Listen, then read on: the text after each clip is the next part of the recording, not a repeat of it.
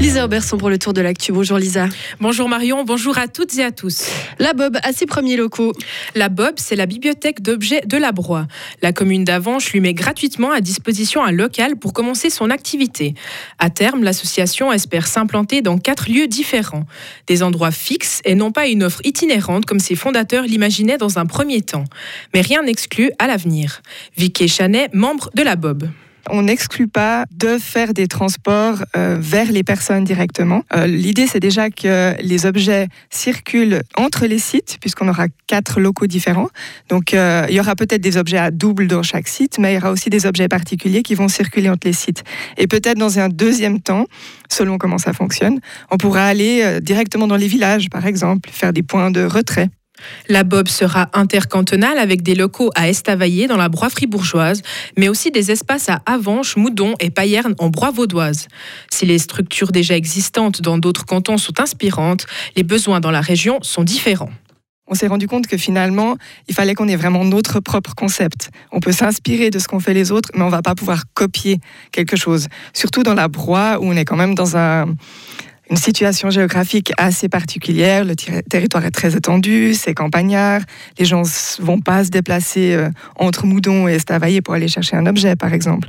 Euh, le contexte est différent, mais quand même, les collaborations qu'on a avec les autres bibliothèques d'objets, elles sont juste euh, primordiales.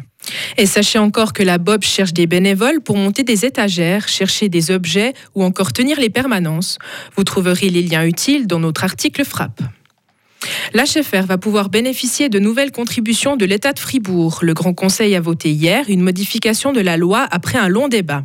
Cette modification permettrait par exemple de recourir à titre exceptionnel à un prêt à conditions préférentielles ou à une contribution non remboursable. Malgré tout, cela ne permettra pas à l'hôpital de sortir des chiffres rouges. Selon le directeur de la santé, des discussions sont encore en cours pour résorber la, la dette de l'HFR. Les socialistes présenteront uniquement des femmes à la succession de Simonetta Sommaruga au Conseil fédéral. Le groupe des parlementaires PS a pris cette décision hier à Berne. Le Duriquois Daniel Josic combattait cette option. Il a largement perdu et retire sa candidature.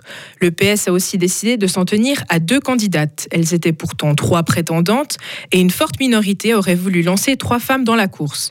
Le président de la fraction socialiste au Parlement fédéral, Roger Nordman. Ça n'a pas fait l'objet d'un très long débat. Ce n'était pas l'aspect central du débat. Le vote, c'était 26 pour deux candidatures et 19 pour trois candidatures. Donc c'était clair, mais pas non plus euh, énorme comme majorité. L'argument pour trois candidatures, c'est qu'en fait, nos trois candidates sont excellentes. Elles sont hyper qualifiées, elles ont une longue expérience de politique fédérale et une longue expérience de conseillère d'État. Il y avait des gens qui disaient, mais avec des si bonnes candidatures, allons-y, présentons-les les trois. Il est encore possible pour les femmes socialistes suisses de se porter candidates jusqu'à lundi midi. Le groupe parlementaire désignera les deux candidates officielles samedi prochain.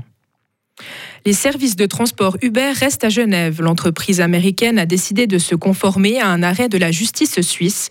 Uber devra donc payer plus de 35 millions de francs pour les, les indemnités dues aux chauffeurs. Cela comprend également les cotisations sociales dues au canton depuis 2014. Le festival Star of Sound a, dévoilé une partie de sa programmation. Les premières têtes d'affiche sont l'italien Zucchero et l'anglaise Justin. Le rocker de 67 ans figurait déjà au programme de la première édition du festival en 2011. Ils se produiront à Mora au début juillet. En Ukraine, le président Volodymyr Zelensky refuse l'idée d'une courte trêve avec la Russie. Il accuse Moscou de vouloir obtenir un répit pour reprendre des forces. Les États-Unis rappellent que seul le président ukrainien est en mesure d'ouvrir les négociations avec la Russie, mais il ne souhaite toutefois pas faire pression sur Kiev. Deux avions de chasse russes ont approché, dangereusement des navires de l'OTAN en début de semaine. Les bateaux menaient une opération de routine dans la mer Baltique. Les avions se sont approchés des bateaux jusqu'à une altitude de 91 mètres sans que les pilotes répondent aux communications. L'OTAN a jugé cet incident dangereux et non professionnel. Et pour finir, plusieurs stations de ski françaises reportent leur ouverture. C'est le cas de Val Thorens qui prévoyait de débuter sa saison d'hiver aujourd'hui et qui doit reporter l'ouverture d'au moins une semaine. La météo est trop douce pour faire fonctionner les canons à neige. L'enneigement ne permet pas non plus de retourner en station les skis au pied. À Val d'Isère, c'est la même décision. Son directeur affirme vouloir proposer une offre impeccable à ses clients dès son ouverture. Retrouvez toute l'info sur frappe et frappe.ca.